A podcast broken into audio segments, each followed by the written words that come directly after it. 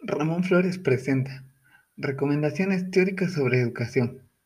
A continuación, te hago unas sugerencias para ti para que tú conozcas más sobre tópicos acerca de la educación y temas cercanos a lo que es la práctica docente. Te presento cinco opciones de libros o que tú puedes revisar más adelante para que te informes sobre estos temas. En primer lugar, tengo Transformando la práctica docente, una propuesta basada en la investigación-acción. Aquí, las autoras ofrecen un planteamiento para reflexionar y analizar la práctica docente a partir de siete dimensiones, con actividades para cada una de ellas.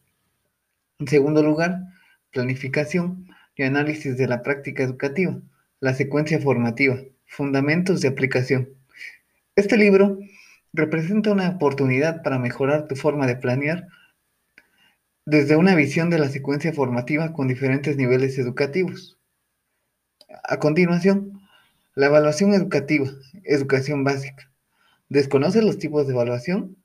María Antonia Casanova expone principalmente sobre la tipología de la evaluación de acuerdo a diferentes categorías. En cuarto lugar, la serie Teoría y Práctica Curricular 1.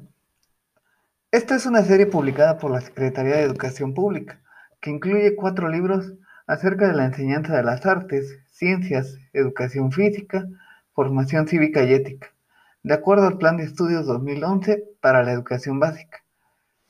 En continuación con la parte anterior, la serie Teoría y Práctica Curricular 2 es la segunda parte que profundiza en la didáctica de las asignaturas Geografía, Historia y Matemáticas.